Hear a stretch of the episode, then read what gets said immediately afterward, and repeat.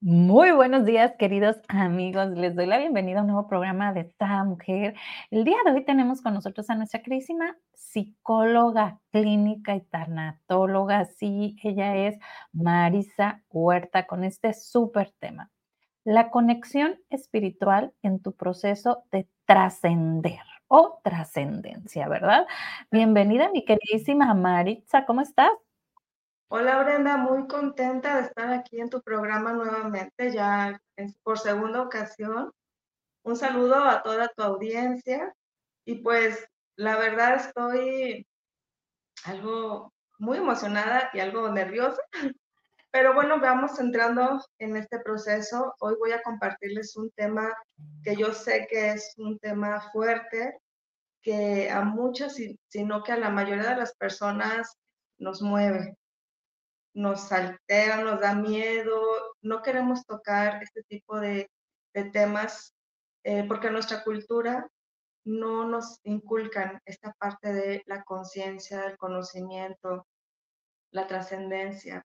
Entonces, ahí hay algunos tabús que de pronto nos detienen para entrar en este tema de la muerte, que para mí y para muchísima gente la muerte no existe. La muerte. Ajá. Existe la muerte física en el rol que tenemos ahorita, pero nosotros en realidad somos seres espíritus eh, eternos, ¿no? tenemos una esencia divina y llega el momento en el que físicamente, pues sí, este cuerpo tiene una fecha de caducidad, ¿no?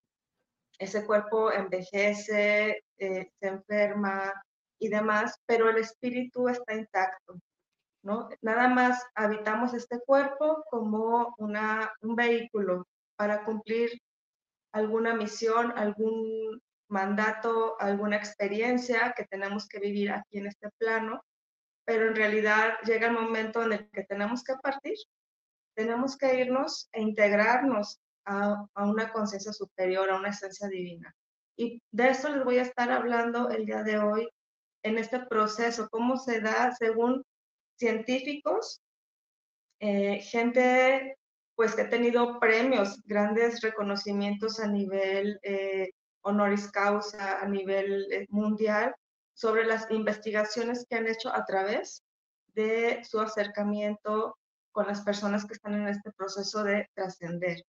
Y también les voy a compartir algunas experiencias que yo he tenido en mi acompañamiento con personas que he tenido la verdad, el privilegio de acompañar en este proceso, entre ellos mi papá. A mí me encantaría que entráramos ahora sí en materia, mi queridísima Marixa, y habláramos de esto que para muchas personas da miedo tocar el tema, ¿no? Da miedo, este, yo por ejemplo cuando lo toco con mis hijos es así como, no, no, no, mamá, ¿no? Pero yo es así como, cuando yo me muera, yo quiero que me pongan, me Entonces, así como, este, ya después entendí, ¿no? Después de que murió un tío y él quería que lo pusieran, este, con su papá, y, su familia decidió ponerlo en otro, en otro panteón, ¿no? Entonces ya ahí entendí, dije, bueno, cuando uno se muere, realmente el cuerpo lo dejan donde les da su fregada gana a los que se quedan. Entonces, pues ya ni para qué uno dice que es lo que quiere, ¿no? Mejor hay que gozarlo en vida. La verdad, sí.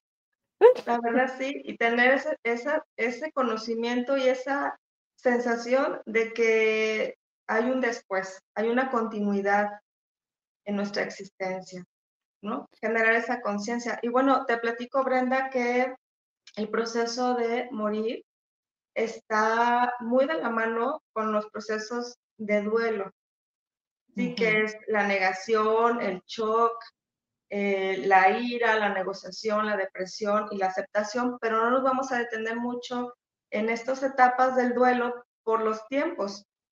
¿sí? La mayoría de las personas ya entiende que cuando perdemos a un ser querido o cuando nos dan un, diagnóstico de una enfermedad terminal, hay un momento de crisis, hay un momento de shock, de negación, es una manera de protegernos, de evadir una realidad que no queremos ver, que no queremos aceptar, que duele demasiado.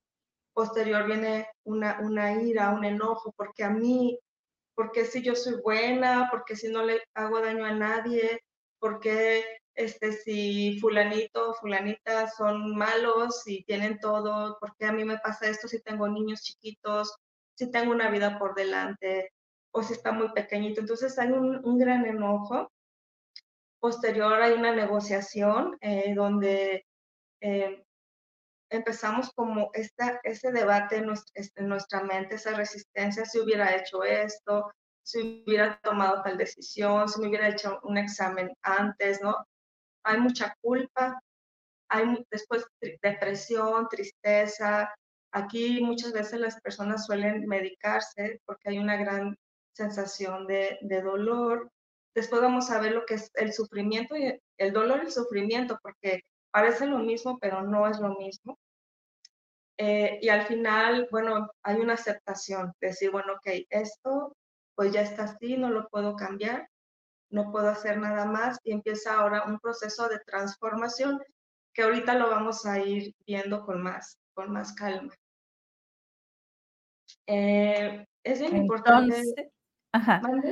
Aquí eh, cabe mencionar, ¿no? Como bien decías tú, sí va a la par, como digo aquí, ¿no? De las etapas del duelo, pero para ello hay muchos programas en Sada Mujer acerca de las etapas del duelo. Por aquí les voy a poner algunos en comentarios para no detenernos de eso e irnos a lo que nos compete, ¿no? Que es esta conexión espiritual. Y, yo digo, es que realmente eh, estamos todo mundo conectados, todo mundo nos conectamos en este mismo Wi-Fi. Yo el, el, el, 11, ¿no? Ya, bueno, ya estamos a marzo, va. El 11 sale mi libro y en el libro hablo todo un capítulo acerca de la conexión divina, que para mí es conexión divina, ¿no? Tú lo aplicas como conexión espiritual. Y vaya, es, es como los temas van llegado muy a, a, esto, ¿no? En mi libro hablo mucho del equilibrio. Ayer nos salió la cartita con Arcángel Raciel acerca del equilibrio. Y, y, y, es seguir esta intuición, ¿no? Es, es, es la información que las personas, que todos los seguidores de esa mujer necesitan escuchar. No es casualidad que salga este tema, como todo todo se va alineando, todo nos vamos alineando. Por eso, vámonos de lleno, mi queridísima Marisa. ¿Qué es conexión espiritual? Yo voy llegando al programa y no entiendo. Por acá nos dice Esme, ¿no? Muy buenos días. Mira, eh, esto que tú mencionas de la conexión divina va de la mano con la conexión espiritual. Eh, nosotros vivimos en este plano, es un plano dual. ¿sí? Estamos en la parte física y la parte espiritual, pero la mayoría de las personas estamos desconectados de nuestra esencia divina, de nuestro espíritu. Entonces, en el proceso de trascender, vemos cómo se va manifestando nuestro espíritu a gran medida, a gran escala, lo vamos percibiendo de, de una manera más profunda. Entonces, pero va por etapas. Al principio, bueno, eh, te quiero comentar también que, bueno, esto ya se ha hablado de este despertar de la conciencia en el proceso de morir. Ah, desde siglos, siglos atrás está el libro egipcio de los muertos, el libro tibetano de los muertos, los necrosales. O sea, ya, ya muchísima gente se ha dedicado desde antigüedades a este estudio, pero hubo como un proceso, un tiempo en la historia del mundo en que este conocimiento como que se apagó y de un tiempo para acá ha, ha vuelto a renacer. Algo está pasando a nivel de conciencias, nos estamos unificando todos cada vez más para volver a tener esa conexión con el todo. Y todos estamos como dando información. Bueno, les quiero platicar que hay una psicóloga transpersonal que se llama Kathleen Doublestein y les paso los datos de los de los autores para que después, si quieren, puedan revisarlos. Y ella nos habla de cómo nos, nos transformamos espiritualmente mientras morimos. Y realmente es que el proceso de morir está exquisitamente calibrado, así como para empezarnos a, introducir en el mundo espiritual, en el mundo de la trascendencia. Y bueno, habla de tres etapas eh, nos dice que la primera etapa que una persona pasa cuando sabe que va a morir, estamos hablando, es importante aclarar, estamos hablando en procesos de muerte ante enfermedades terminales, donde ha habido una oportunidad de observar, experimentar y vivir junto con las personas este proceso, con expertos científicos que han estado cerca y que han manifestado y han documentado todas sus investigaciones.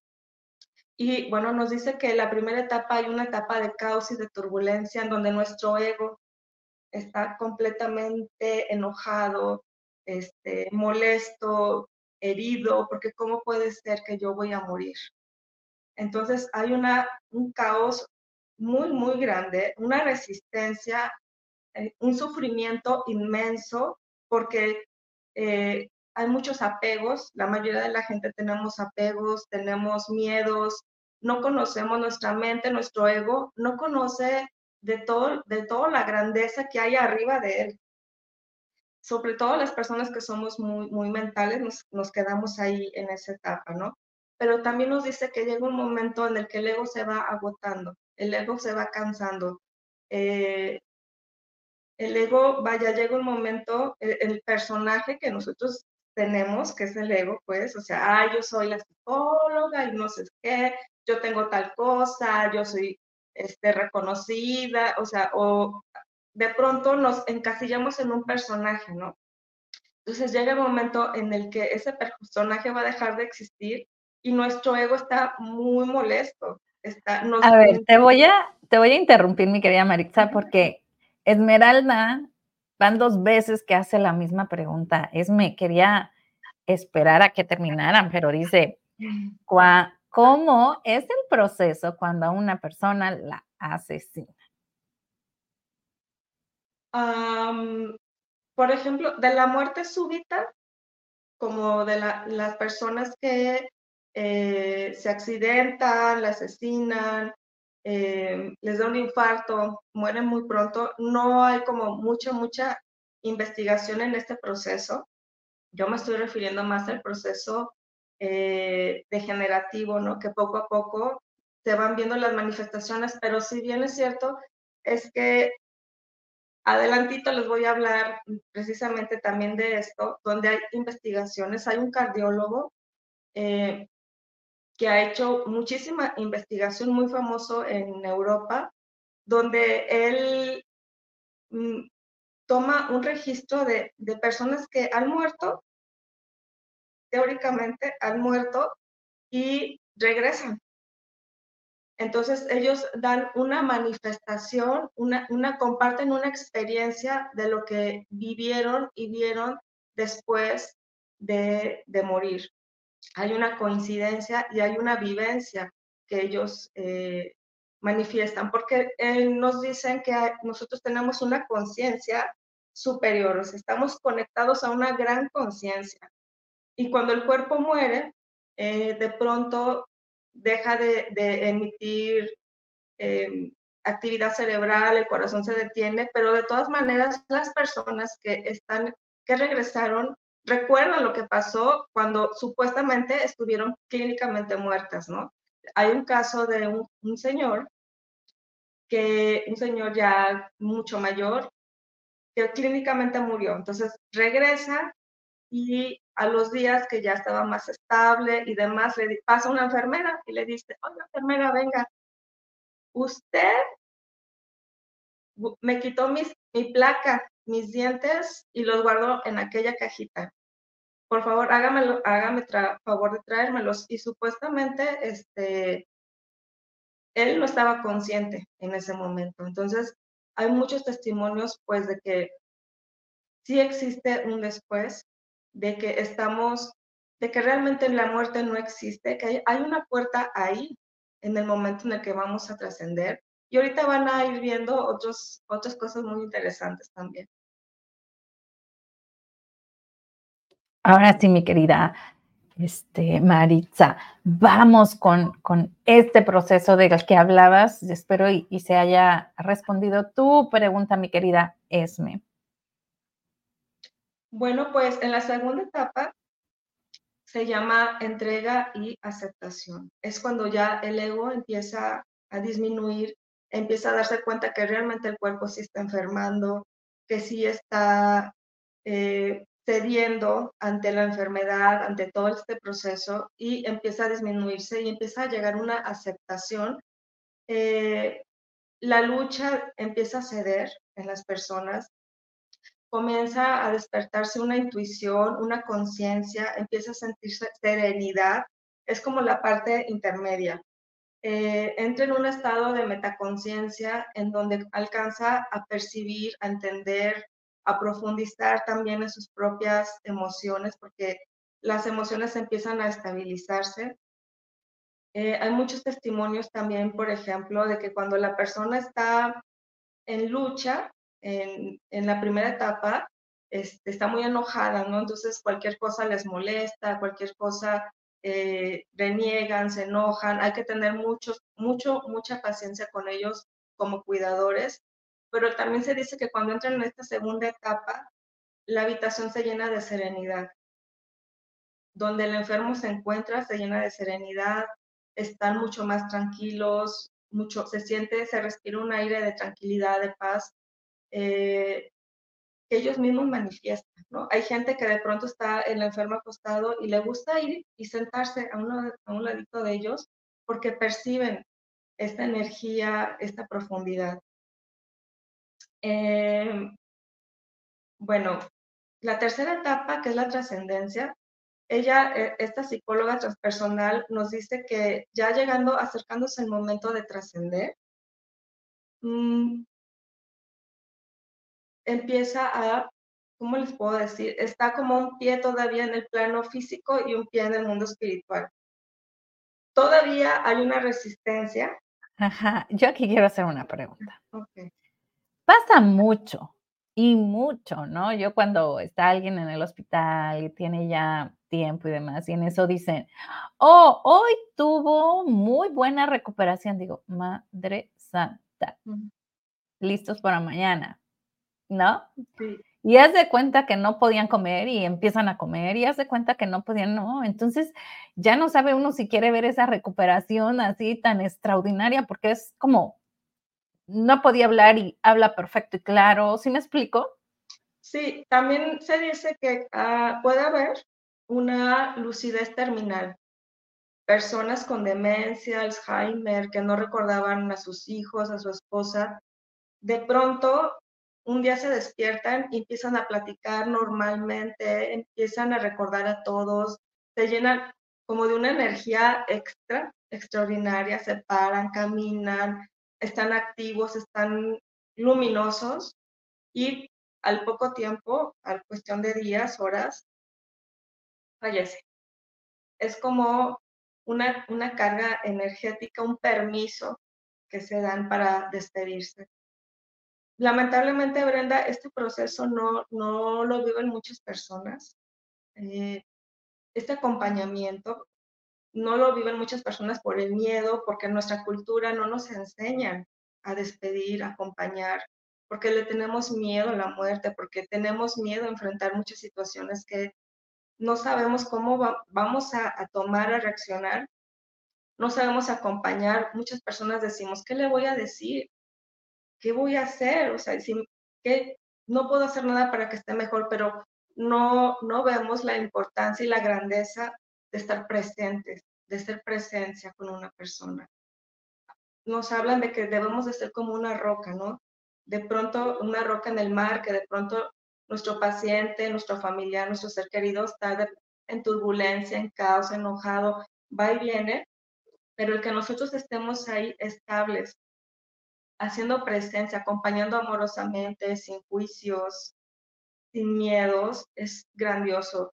Ha habido personas por ejemplo, que está ya la persona ya en sus últimos momentos y, y se mete a la, a la, cama junto con una esposa que se mete a la cama junto con su esposo, sabe que está, ya se está yendo y lo empieza a acariciar, a besar, a darle gracias por, por esa vida que tuvimos juntos, gracias por tu amor, vete tranquilo, vamos a estar bien, y tus hijos van a estar bien, ese, es acompañamiento, porque lo que te decía ahorita es que hay un sufrimiento. Si al, final, en este último punto de trascender, hay un sufrimiento por la dependencia que tenemos, los apegos que tenemos hacia todo, ¿no? Los, a cómo voy a dejar a mi familia, mis empresas, mi negocio, quién se va a quedar con ellos.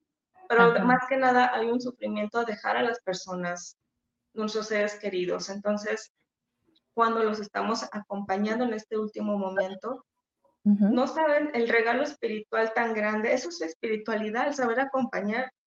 ¿sí? El estar ahí presentes, el despedirlos, el darles gracias, el decirles no tengas miedo, es realmente muy espiritual y mucha gente se pierde de este proceso porque tiene a su ser querido entubado en un hospital, estos médicos que tienen esa visión científica, muy científica, ¿no? De que muy, despegada del tema de conciencia, de que les niegan a los familiares y al paciente la oportunidad de tener esa despedida con sus seres queridos, sus nietos, sus hijos, sus cosas, sus recuerdos, su historia. Entonces, bueno, eh, se dice que una vez que ya la persona este, ya logra desprenderse, está tranquila, se va en un estado de, éxtasis, de profundo amor, de luz. Tiene, tiene una gran necesidad de, de, estar acompañado, pero ya llega un momento en el que empieza a percibir ese gran mundo espiritual y es tan pleno, es tan profundo, es tan maravilloso que lo jala y, y, y trasciende. Hay personas que en ese punto que mueren con conciencia, lucidez, han, han, compartido, ¿no? Ya sus rostros al final, una sonrisa, sus últimas palabras, qué bello es, qué hermoso, gracias por esperarme, gracias por acompañarme. Ahora hablando de seres de luz, que viene más adelante. Aquí me hiciste acordarme cuando mm, la mamá de mi papá, mi abuela, eh, ella vivió esta etapa, ¿no? De poco a poco ir apagándose su luz o ir, ahora sí diría yo, ¿no? Apagando la luz terrenal para encenderla espiritual. Eh, yo me daba la tarea todas las noches, que ya llegaba mi esposo, le daba a cenar, le dejaba a los niños y me iba a casa de mi abuela y solo me ponía a un lado de ella y cuando veía que se ponía inquieta, yo decía, no te preocupes, todo está bien, sigue la luz, siguen, eh, o sea, si ves algo, síguelo, es, es perfecto, está bien, todos aquí vamos a estar bien. Y eh, entre ellos muchas cosas que la verdad no recuerdo, porque yo trataba de, bueno, ¿qué necesita escuchar? ¿No? Ponen mis labios lo que necesita escuchar. Recuerdo que una tía me decía, algún día me vas a platicar todo lo que le dices a tu abuela porque cuando te vas se queda muy tranquila, ¿no? Porque ya esos últimos días eran, eh, le entraba como unos, como ansiedades, una inquietud, ¿no? Entonces, eh, o, o, coraje, quería quitarse las cosas, ¿no? Porque estaba en casa, pero en una cama de hospital y con la, determinada necesidades de aparatos. Entonces le decía yo, tía, está imposible que te diga qué porque ni yo sé, ¿no? Entonces muchas veces solamente necesitas eso, ¿no? Estar a un lado de él, acariciarle su mano, si ves que tiene hinchados los pies de tanto tiempo estar en la cama, pues darles un masajito. O sea, no requieres de una sabiduría para acompañar a alguien en ese momento. De hecho, todos tenemos una sabiduría interior. Bueno, sí, pero... No estamos acostumbrados a conectarnos. Em, fíjate que muchas veces cuando una persona ya está agonizando en sus últimos momentos, las personas, eh, los familiares, los vecinos llegan, ¿no? Y es un escandalazo y un llorar y un gritar y no te lo lleves, no, este, no te vayas, papá, no me dejes. Y gente llorando, rezando, ya casi, o sea, no está mal la oración, pues, pero ya como si fuera el velorio, ¿no? Entonces, lo único que dicen que pasa es que la persona se angustia mucho más. Muy por el contrario, hay, hay familias que están en este ambiente generan un ambiente de amor, de gratitud, ponen música. Si al Señor le gustaba la música clásica, le ponen la música clásica, este, suenan campanitas, hay quienes ponen incienso, la familia, los hijos se ponen en la cama alrededor de él, lo acarician, sus pies, sus manos, su cara, gracias papá, lo besan, mamá, este, gracias por todo, vete tranquilo, entonces, o tranquila, entonces es este, este proceso, no sabes de lo que después ayuda en el proceso de duelo una vez que la persona falleció, porque te quedas con paz, te quedas con el deber cumplido, con el yo estuve ahí presente, yo lo acompañé, yo estuve, eh, vaya, domestiqué mi miedo para poder estar cerca de, de la persona que yo amo en su proceso final de este plano. Así es. Bueno, en este caso estábamos todos alrededor de su cama, bueno, ya en los momentos finales, haciendo oración. Y obvio, llegaba la nieta o la hija, ¿no? Que empezaba a llorar y la sacábamos del cuarto. Y era alrededor de la cama, era hermoso porque eran muchos nietos. Mira, me puse chinita, gracias, abuela. este, donde, pues en esta, en esta oración, ¿no? y, y entregándosela, ¿no? A, la, a la, divinidad, a, trascender, vaya, ¿no? Y, sí, como bien dices tú, ¿no? Cuando alguien empezaba, pues a llorar o, o aunque nomás empezara a llorar antes de que empezara a sentir el, ¿no? Este, era sacarla del cuarto y ya que estuviese bien, se recuperase, volviese, ¿no? Para que, pues, mi abuela no escuchara eh, ese, ese llanto, ¿no? Entonces, muchísimas gracias por lo que nos dices, porque la verdad, eh,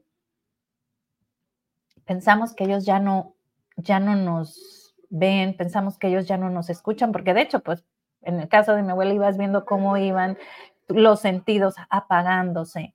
Pues sí, a lo mejor ya no te escucha con el oído físico, pero ¿qué tal con el espiritual, no? Que es todavía más agudo. De hecho, eh, pues se dice que, bueno, la conciencia, el oído, mejor dicho, el oído es el último sentido en apagarse, pero no tanto el oído físico, sino el, oído espiritual, el que nos conecta todavía en este plano allá arriba, en la, en la metaconciencia, la super o supraconciencia. Eh, los esenios, por ejemplo, que dicen que ellos fueron personas que estuvieron muy cerca de Jesús de Nazaret y que estuvieron aprendiendo sus conocimientos, sus vivencias y que fue trascendiendo, pues ellos dicen que todavía cuando la, la persona o están velando el cuerpo, el espíritu todavía está escuchando lo que, la, lo que los demás le están diciendo, ¿no? Eh, ellos sugieren que la, en el momento de, de, la velación pues haya música, incienso, velas, fuego, agua y que todavía se rinda como un homenaje al ser querido que partió, porque de alguna manera ellos todavía están ahí presentes y están escuchando. Eh, yo le comento a muchos pacientes, acércate todavía, si te faltó decirle algo, si te faltó perdonar, tienes algún asunto inconcluso de decirle, de descansar tu alma, de pedirle perdón por algo o tú perdonar, acércate todavía. Él está ahí, aunque después sabemos, y lo sé mucho por las terapias inductivas, que el espíritu y la energía todavía se puede hacer presente años después, ¿no?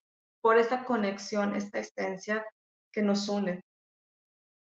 Y bueno, ahí no sé cuánto tiempo nos queda, pero hay un doctor, Peter Fenwick, es un neuropsiquiatra inglés él tiene todo un itinerario de investigaciones en Europa, en Alemania, Irlanda, Holanda, este, en cuidados paliativos, premios, y él ha documentado muchísimos casos.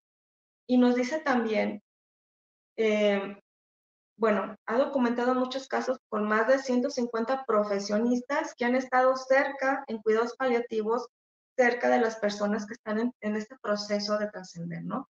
Entonces, por medio de estas vivencias, experiencias de personas que regresaron de, un paro cardíaco o personas que estuvieron cerca de los, enfermos, así como sus familiares, dice que hay un aviso, una premonición antes de morir, que nadie, nadie morimos sin saber que nos vamos a morir, de alguna otra manera. Oye, me haces acordarme cuando de repente eh, tienes mucho, ¿no? Sin ver a X persona y viene y te visita. Bueno, ahorita ya es súper más fácil, ¿no? Porque, bueno, te puede mandar un mensaje por WhatsApp y no sé qué, y hasta te agradece por tu amistad y todo así, no sé, como que, ¿qué onda, no? O sea, sí, ¿no? Por ahí también decían, este, de Valentín Elizalde, ¿no? Antes de morir hizo una canción donde él estaba muerto, ¿no? Y, echaban carrilla, pero realmente son estas corazonadas y él hablaba de eso con su familia, digo, conozco a su familia y él hablaba con su familia de eso, pero lo mismo le pasó a su papá cuando se iba a morir y creo que digo eso porque hay gente que conoce a esos artistas, ¿no? Pero nos pasa a todos, nomás que no nos damos cuenta. Por acá nos dice Teresa, buen día. Buen día. Bueno, pues nadie nos puede quitar esa conexión que tenemos con nuestro espíritu. Nuestro espíritu de alguna manera sabe nuestro tiempo, nuestra partida. Muchas veces no entendemos por qué se fue tan niño, tan de tal manera, tan de pronto, si tenía otros niños chiquitos, o sea, tan joven, ¿no? No lo entendemos, pero nuestro espíritu tiene un plan. Se dice que nuestro espíritu ya viene a vivir una experiencia de hecho, mm, pues es muy lamentable que de pronto niños pequeños se vayan, pero también hay otra parte que nos muestra de que, o sea, físicamente es un niño, pero espiritualmente puede ser un alma vieja, ¿no?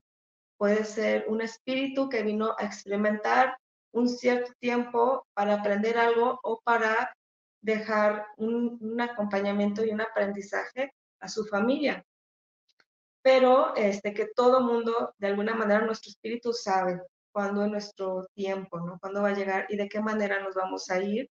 Entonces, cuando se está acercando el momento, hay como ese recordatorio y hay personas que cuando no, no hay una enfermedad terminal, pues de pronto, cuando una persona está sana y todo, puede tener sueños de que ya va a partir, puede tener miedos a, a vivir ya este proceso, su mente su, su pensamiento mental empieza a bloquear, pero siempre se dice que de alguna manera u otra podemos saber en qué momento nos vamos a ir. Eh, también se dice que cuando estamos conectados con alguien muy profundamente, como puede ser el caso de una madre, la madre también puede percibir cuando el hijo ya está falleciendo, ¿no? Se dice, de hecho, bueno, conozco una persona que eh, tiene muchos hijos y cuando le avisaron de que su hijo acaba de morir, no, perdón, fue, ¿cómo fue? Le dijeron, es que tenemos que decirte algo muy, muy grave. Siéntate y de mal empezaron a, a, platicar, este, a tratar de preparar y cuando ella intuyó y se deja caer al piso y grita el nombre de su hijo que había fallecido, ¿no? Entonces, ella estaba afuera, sus hijos también, todos.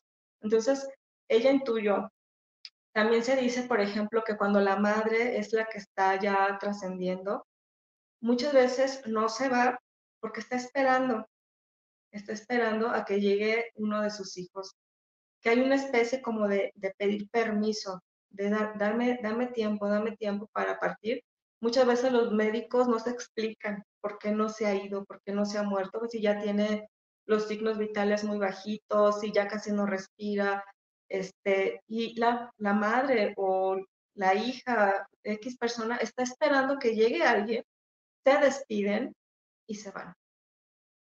Entonces, son cositas que nos van mostrando que estamos conectados, que todos los que nos amamos estamos conectados de alguna manera, que la muerte física no es el fin, que siempre continuamos, ¿no? Para, para continuar eh, amándonos. También este neuropsiquiatra inglés habla de que hay un cambio de atmósfera en la habitación. Yo también lo, sentí, lo viví con mi papá.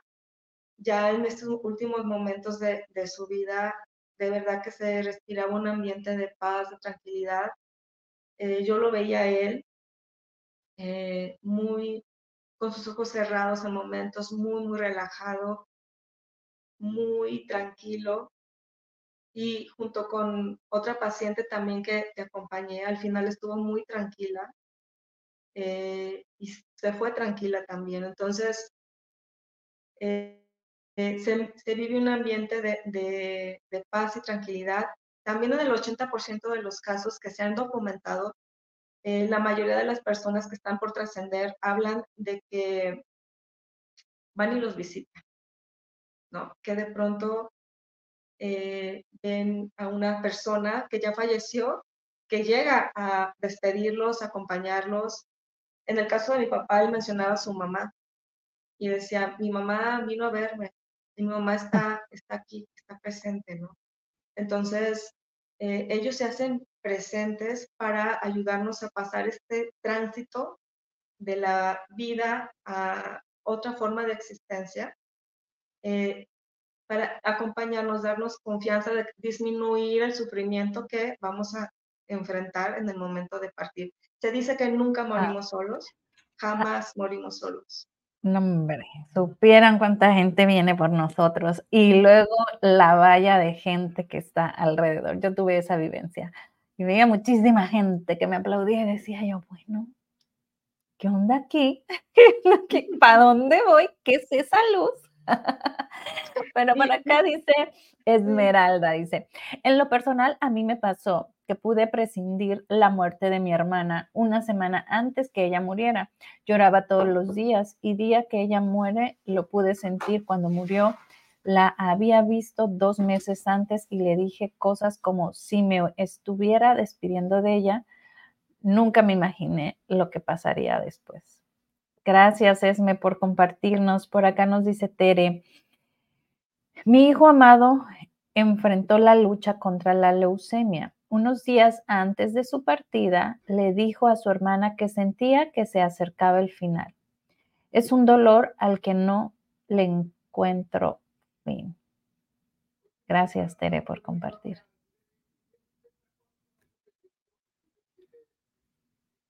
Es que nosotros vemos el dolor. Claro. Pero lo que nos daña es el sufrimiento, que es muy diferente. El dolor es natural, dolor de cuerpo, las molestias de la incomodidad de la enfermedad, pero el sufrimiento es psicológico, espiritual, mental, porque no entendemos realmente lo que espera después allá. Si él empezó a percibir que ya se acercaba a su final, es porque de alguna manera su espíritu ya, ya estaba preparado y ya estaba experimentando y saboreando aquello a lo que le esperaba. Digamos que estaba mayormente conectado con la divinidad, con Dios, porque tuvo ese regalo también de, de poder hablarlo, quizá despedirse, quizá dar gracias. Eh, y también una oportunidad a sus seres queridos de acompañarlo en ese momento. Mm, bueno, pues esta entra dentro de la preparación. Eh, dice que muchas veces las personas ya cuando están en esta última etapa se quedan con la vista perdida, como mirando a la nada. Y acá los científicos que realmente la ciencia eh, lo único que hace es responder con hipótesis, preguntas, pero todas las preguntas no están hechas y toda la verdad no está dicha. Entonces, bueno, los científicos dicen que porque están como en un trance, más bien como desconectándose, ¿no? Pero aquí lo que nos dicen los especialistas en este tema es de que cuando de pronto el enfermo se queda con la vista perdida es porque está entrando en un nivel de conciencia más amplificado. Está percibiendo o está mirando alguna, algún ser que lo está acompañando en ese momento, un ser espiritual. Cuando fue la, por ejemplo, entre comillas, paréntesis, cuando fue la pandemia y muchas personas murieron en los hospitales, el dolor, el sufrimiento de la familia era que murió solo. Y yo lo que les digo, nadie morimos solos no estuvieron solos en esos momentos. estuvieron muy acompañados por sus seres queridos que ya habían trascendido, por eh, seres espirituales eh, que estaban ahí ayudándolo en este tránsito, por muchas otras este, conexiones con la divinidad que se hacen presentes, ¿no? Nunca morimos solos y esto mm, es algo que da mucha, mucha paz, mucha calma el saber que donde quiera que estemos, inclusive en la peor de las circunstancias, imagínate la peor de las circunstancias en donde estás perdiendo la vida y aún así estás acompañado y estás siendo sostenido por una energía, por un amor mucho más grande de lo que nosotros podamos entender.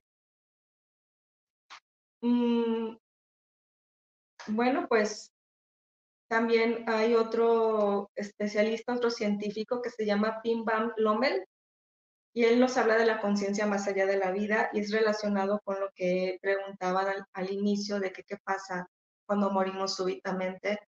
Eh, él es un cardiólogo holandés que tiene publicaciones en la revista más prestigiosa en medicina de Europa que se llama The Lancet y que sacó varios este, documentos mm, respaldando lo que este, este cardiólogo había hecho con más de 200 pacientes que habían muerto eh, por paro cardíaco respiratorio donde no hubo actividad cerebral y ellos documentaron de que cuando la persona regresó, regresó, este, vaya, le hicieron todos los procesos para regresarlo.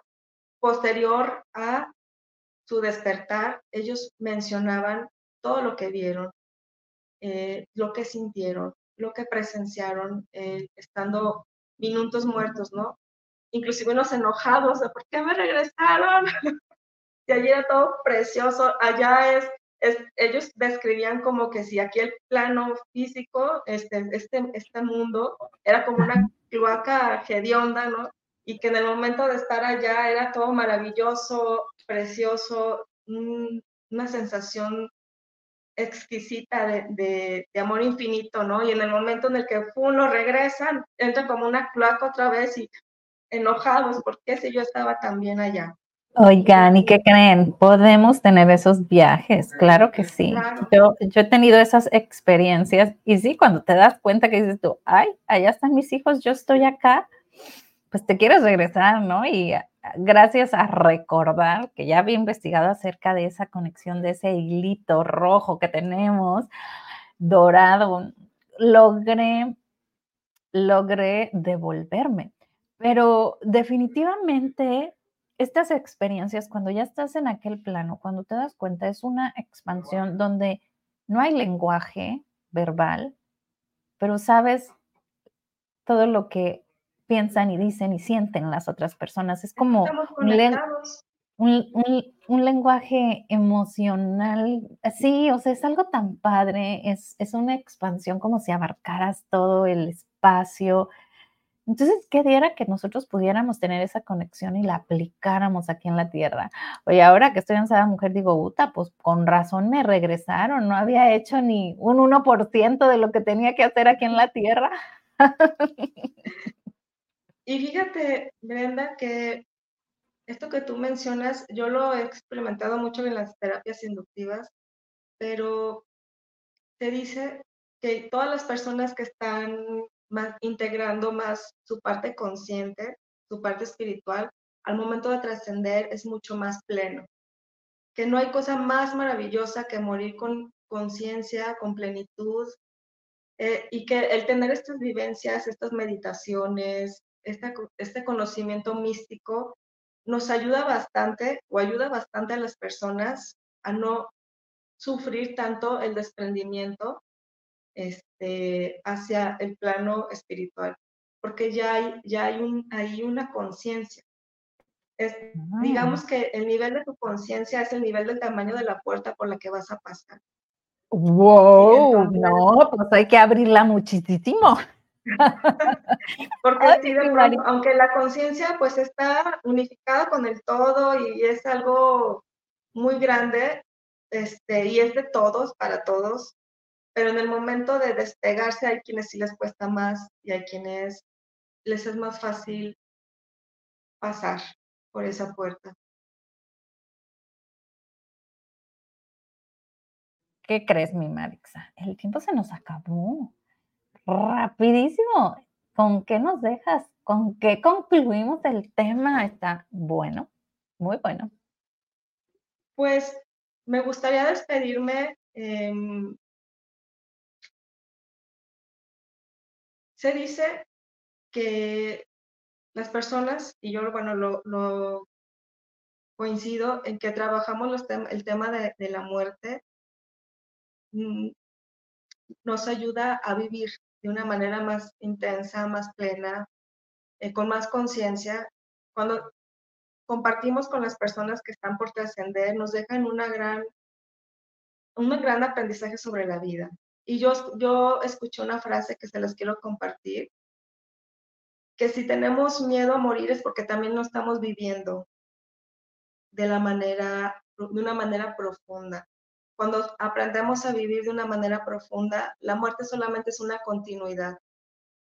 ¿Por qué, ¿Por qué las personas de pronto les cuesta vivir, vivir intensamente, vivir bien, vivir con plenitud?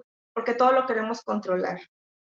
Queremos tener el control de todo y la muerte cuando se empieza a acercar, pues es, ya no tenemos control de eso y el ego empieza a expandirse y a hacer su trabajo. Entonces, vivamos, vivamos plenamente, vivamos a conciencia, vivamos con mucho amor, con gratitud hacia la vida, hacia todo lo que tenemos. Dejemos el control. Eh, se dice que no puedes controlar los latidos de tu corazón. No puedes controlar si al día siguiente va a salir el sol. ¿Por qué quieres controlar todo? Vive tu vida lo mejor que puedas vivirla. Y en el momento que te llegue o te toque trascender, lo vas a hacer de la mejor manera, así como viviste de esta manera, nos vamos a ir, vamos a, vamos a partir y vamos a trascender. Ay, mi queridísima Marixa, pues muchísimas gracias. Yo me, me quedo con esto de, ¿cómo pudiéramos decirle? Activa, vamos a decir, ¿no? Activa tu conexión espiritual. Ahí la tienes, a media dormita, pero actívala. ¿Nos pudieras tú decir como tres tips súper fáciles, paso uno, uno, dos, tres, de cómo podemos activar esta conexión si está dormida?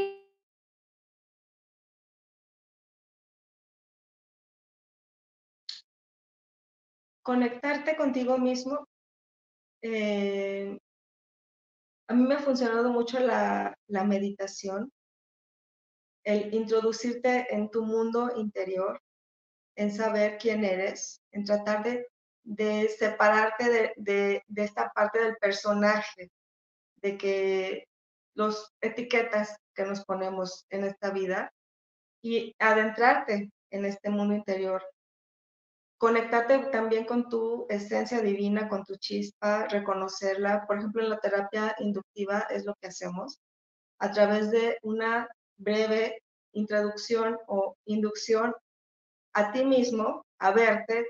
Las personas que han estado en este proceso han visto su luz, su chispa, se han reconocido, eh, se han expandido su conciencia, pero es un trabajo único muy, muy personal y que cada persona podemos iniciar a hacerlo a través de reconocernos como seres divinos, ¿sí? Mucho más allá de lo que nos han dicho que somos. O sea, somos seres que estamos conectados al plan divino. ¡Ay, me encantó! Y si tú quieres aprender a conectarte, pues yo te voy a decir que busques por ahí el libro de Luces del Alma, porque precisamente de eso trata mi libro. Así es que bueno, estén atentos porque este 11 de marzo del 2024 sale y vamos a explorar nuestra conexión espiritual, nuestra conexión divina, cómo está y a reforzarla cada vez, cada vez más. Muchísimas gracias, mi querida Marita. Abrazo fuerte, fuerte a la distancia. Y bueno, por aquí nos vemos próximamente. Gracias. Gracias, Brenda.